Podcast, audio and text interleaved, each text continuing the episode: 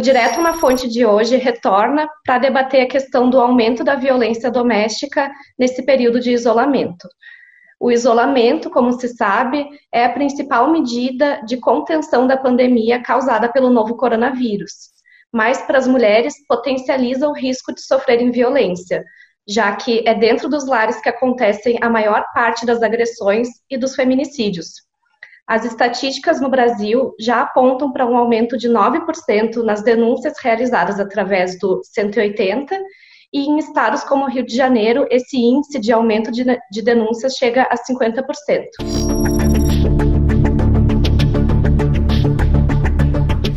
Para conversar sobre a questão, a gente convida hoje a Jaqueline Rômio, que é mestre e doutora em demografia pela Unicamp e defendeu a tese dela em 2017 sobre a questão dos feminicídios. Atualmente, ela é pós-doutoranda em psicologia social pela USP. Jaqueline, obrigada por aceitar o convite para a entrevista.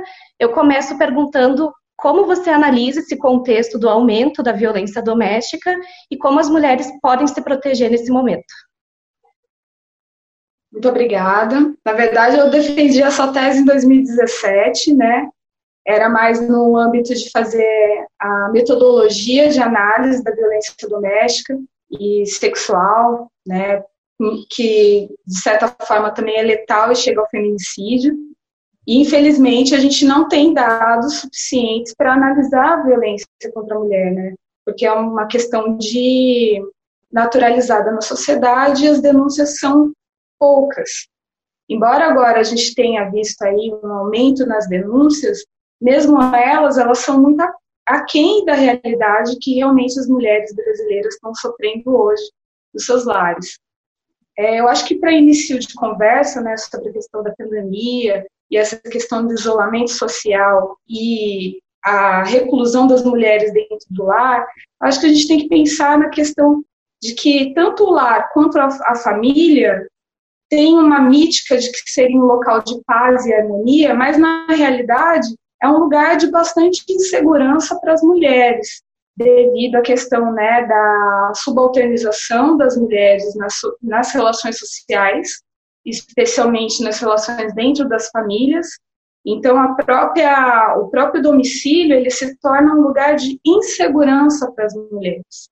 Então, se há esse lugar protegido para que os homens voltem para os seus lares, é um lugar que vai ser um lugar de aumento dessa agressão, porque é um lugar de desproteção social perante ao Estado. Por quê? Porque o Estado delega a instância do domicílio e ao patriarcado, né, a, as posses da violência dentro do lar. E aí sim a gente precisa de medidas públicas que entrem dentro desse lar e, e controlem e harmonizem essas relações. Eu tenho uma pesquisa para te falar, né? Pesquisa da PNAD de 2009, que é bastante antiga, sobre vitimização é, por agressão e acesso à justiça das mulheres. Lá a gente pode ver que o domicílio foi o local onde a percepção de insegurança era muito maior para as mulheres do que para os homens. Mas também que as mulheres se sentiam né, com insegurança também na rua e no bairro mas pensar assim que é, uma, é um mito que o lar seja um local de segurança para as mulheres. E aí eu vou, vou ir um pouquinho mais a fundo, né, falando sobre a questão da exploração dos trabalhos das mulheres e por que essa situação de tanta violação contra as mulheres. Então tem toda uma parte do trabalho que é explorado, né, das mulheres, que é o trabalho do care, que quer dizer o quê? Os cuidados, né? Os trabalhos domésticos, o trabalho de atenção aos dependentes são centrados no trabalho das mulheres, é um trabalho invisibilizado. E muitas vezes para ser, para que isso aconteça, para que se fique nesse invisível, nesse lugar de exploração naturalizada, a violência é o mecanismo. Então, é o controle. Eu gostaria de falar sobre esse momento, né, de de super estadia dentro dos lares como um momento de potencialização de, de várias, vários tipos de violência contra a mulher. Então, estupro marital, que é a obrigação da mulher manter relações sexuais com o companheiro, mesmo que ela não queira, não esteja pronta para isso. A questão do controle da privacidade, Então, nesse momento em que ambos, né, tanto o homem, o filho, o marido, o avô, todos eles estão naquele mesmo espaço, então existe uma super controle da privacidade, desde senha de WhatsApp, redes sociais, e tudo isso gera uma violência psicológica acentuada para a mulher. E até mesmo a questão do controle das finanças dessas mulheres, né? Que aí o dinheiro também não tem onde esconder, né? É, a questão do cárcere privado, quem vai poder sair desse domicílio para fazer o contato exterior, fazer as compras, é, manipular o dinheiro. A questão da violência psicológica e emocional, agravada pelos efeitos psicossociais da condição de, de confinamento, vigília e o medo em relação à morte e contaminação dos entes. Então, como essa mulher ela é responsável por todos esses entes dentro do domicílio, recai a ela também uma sob pressão mesmo de manter essas pessoas saudáveis e vivas.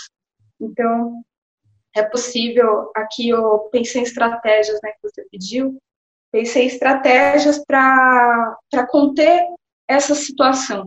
Seria possível estratégias de comunicação com o lado de fora do lar. Então, grupos de WhatsApp, que aí são mais questões né, de organização social, é, observação da, da falta de comunicação de alguma dessas mulheres. Então, você tem uma amiga que você comunicava frequentemente, de repente ela para totalmente de postar informação no Facebook, nos seus, nas suas mídias sociais, não responde o WhatsApp, precisa de uma ligação para essa mulher. Precisa uhum. saber o que está acontecendo nesse domicílio. É, a questão dos vizinhos, né? Então, todos nós estamos aí com vizinhos, um observando o outro. É importante que a, a, a organização e mobilização popular para ações combinadas de é, guarda, um poder escutar uma coisa numa casa e não se silenciar, ligar para um 80 para que pelo menos a polícia, que é serviço essencial, venha averiguar o que está acontecendo nesses apartamentos, nessas casas, nesses, né, nessas moradias, porque não é possível que a gente se silencie. Né? Eu acho para começar isso.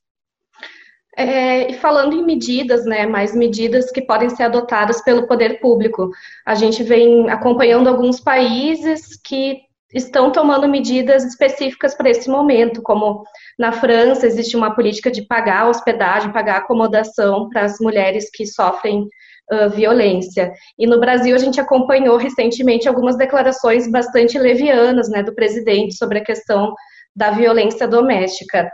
Então, como que você observa essa, essas políticas para as mulheres uh, em âmbito de governo mesmo?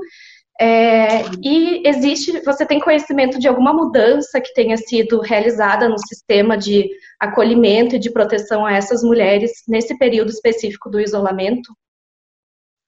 É, você tocou bem na questão, né? Tem esse âmbito aí que é o interpessoal, que é possível sim a gente também tocar, e existe o outro âmbito que é a violência contra a mulher como elemento estrutural da sociedade e que tem que ter as políticas públicas, né, voltadas para atenção a elas. E o que a gente vê é um sucateamento das políticas públicas voltadas para as mulheres e a disseminação, né, de discursos naturalizantes, como que você falou. Depois você podia falar para todos escutarem, né, da exploração do trabalho feminino e do ódio contra as mulheres né? E a, isso acentuado com a questão da mídia, que agora, como a nossa mídia, né, ela é tendenciosa e prefere o que dá dinheiro, agora eles pararam de alertar sobre a violência contra a mulher e agora está falando só sobre o vírus como se isso fosse uma coisa a gênero, né?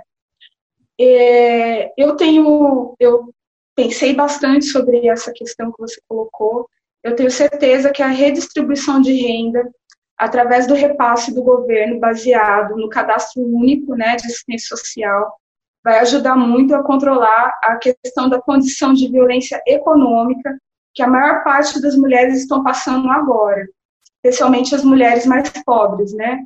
Por quê? Porque esse cadastro já era baseado na figura da mulher como central, como a que vai receber o insumo, né? é a questão de que a maior parte dessas mulheres estão sobrecarregadas com os outros entes que de repente estavam em outros tipos de trabalho, é, informal, trabalhos que não são capturados pelo sistema público de notificação, e elas vão ter que arcar também, além disso, dos filhos que estão em casa e não vão poder ter a merenda escolar, por exemplo. Muitas crianças no Brasil têm a sua primeira refeição na escola e não estão tendo e a questão dos cuidados dos idosos, que todos sabem, os idosos do Brasil são cuidados pelas mulheres, pelas famílias, constituída de mulheres. E a chefia feminina é majoritária no Brasil. Então, repasse, a, a redistribuição de renda através do cadastro único de assistência social, ele é fundamental como uma medida de proteção às mulheres vítimas de violência nesse momento. Não é uma questão apenas de dar dinheiro, não, é a questão de redistribuir para controlar, inclusive, a questão de todos poderem sobreviver minimamente, né, de ter alimentos, e a questão da pressão psicológica em cima dessas mulheres. Porque você imagina o que é você ter todos os seus entes dependentes de você, ao contrário do que falou lá, que gera mais violência, não. Gera mais violência no campo da pressão psicológica dessa mulher que vai ter que arcar com a sobrevivência de uma família inteira e cuidar da saúde de todas elas. Como fazer isso sem esse repasse mínimo? E aí uma outra questão que eu tava que eu fico pensando muito, porque eu também sou de origens, né, populares, é a questão dos estudantes, dos filhos dessas mulheres que estão sem a escola, não tem um smartphone, não tem um notebook, não tem acesso à internet. Então, a, o Ministério da, da Educação, uma outra forma de amenizar também esse tanto de violência contra as mulheres, seria comprar notebooks e distribuir para esses estudantes da rede pública de ensino. Porque essas crianças, elas também não estão, elas não estão se alimentando, mas elas também não estão estudando. Porque os que podem estudar são os que têm acesso à tecnologia. E justamente nesse grupo das pessoas mais pobres do Brasil, que são majoritariamente mulheres, crianças e idosos, está recaindo tudo ao mesmo tempo: o desemprego, a omissão do Estado em fazer o papel do Estado, que é distribuir os bens sociais, né? E a omissão, e é pior ainda, né? Que é a a fantasia criada em cima de discursos para naturalizar essa situação. Porque muito mais do que pensar, ah, só questão, o cara não está trabalhando, chega em casa, não tem o que fazer, vai bater na mulher. Eu acho que é muito além disso.